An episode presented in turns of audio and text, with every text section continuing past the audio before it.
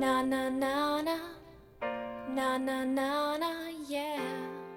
Aujourd'hui, c'est l'artiste Diana Kelly qui se joint à nous. Bonjour Diana Kelly. Hello.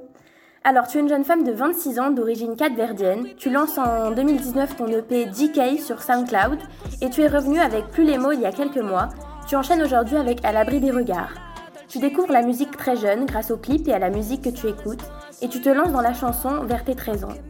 T'inspires des plus grandes stars comme la célébrissime Queen Bee ou encore Rihanna.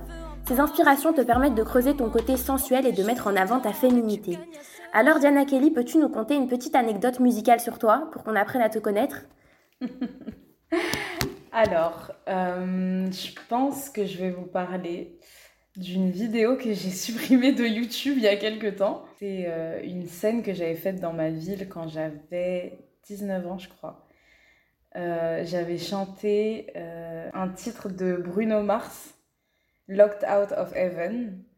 Et en fait, cette vidéo me fait grave rire parce que sur scène, j'étais. En fait, c'est la première fois que je me lâchais à ce point. Et j'étais vraiment en mode. Euh, pour moi, j'étais la fille de Beyoncé en fait. Genre, j'avais fait le show et mes copines qui étaient dans le public et qui filmaient, elles étaient en mode. Euh, C'était trop drôle.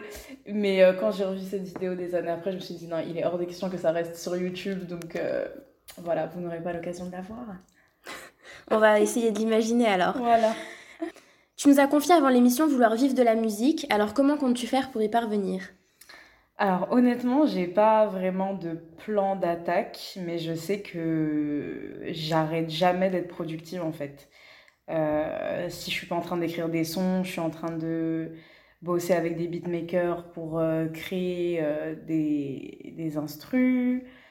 Ou alors je suis en train de penser à mon prochain clip, mon prochain son que je vais sortir. J'essaie de toujours, toujours, toujours être productive, d'avoir toujours quelque chose du contenu à présenter en fait sur mes réseaux sociaux, en espérant que à force la sauce elle monte et que voilà je me crée une petite, un petit public qui me suit et, que, et qui grandira de plus en plus et qui fera que je pourrai gagner des sous avec ça. Déjà je gagne des sous en faisant des concerts, c'est déjà c'est déjà un truc cool. C'est déjà bien.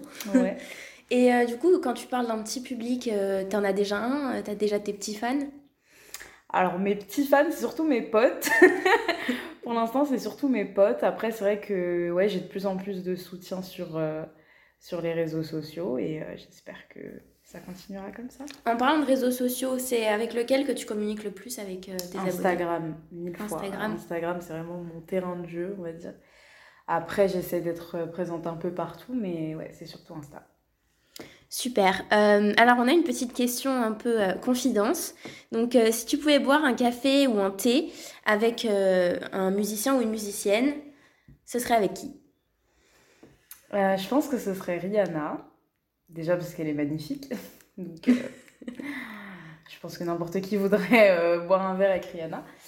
Et, et parce qu'elle a l'air trop fun en fait. Genre, j'aurais pu dire je sais pas, je pense que un autre artiste, euh, ce serait trop euh, solennel, trop formel, alors que Rihanna, ce serait euh, tapage de barre assuré, quoi. Voilà. Tu penses avoir plein de points communs avec Rihanna? Je pense que on aime bien boire toutes les deux. Le petit verre de vin, on connaît.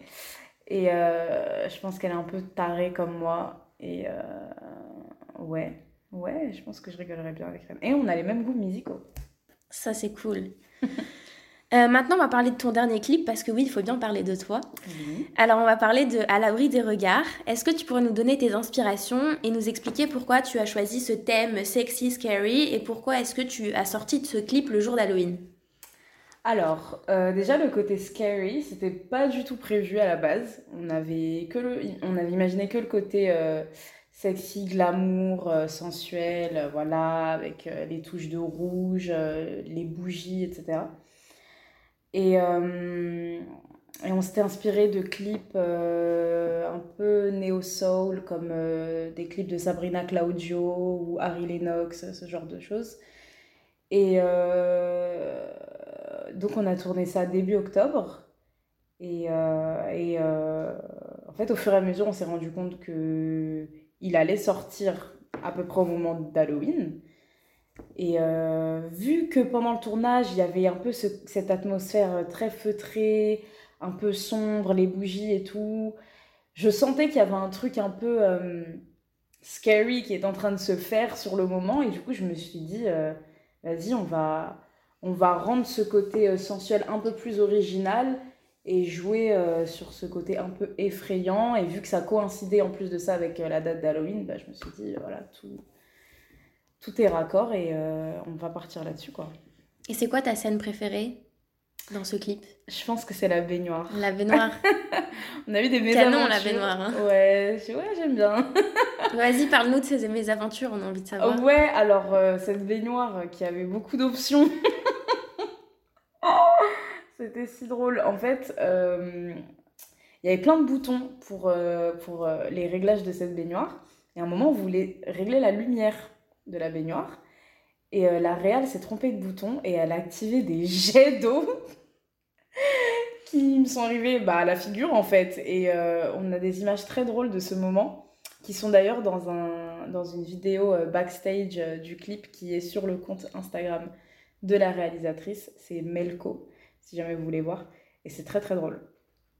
Ensuite, on a une autre question et on se la pose tous. C'est laquelle de tes chansons te tient le plus à cœur? Alors, je pense que c'est plus les mots. Parce qu'au moment où je l'ai écrite, alors déjà c'était pendant le premier confinement, et euh, quand je l'ai écrite, j'étais vraiment dans un mood, euh, ça y est, cette fois, euh, quand, je vais sortir de ce confinement, il faut que, faut que j'enchaîne, il faut que ça pète, il faut que tout le monde voit ce que j'ai en moi et ce que j'ai envie de ressortir depuis tellement longtemps.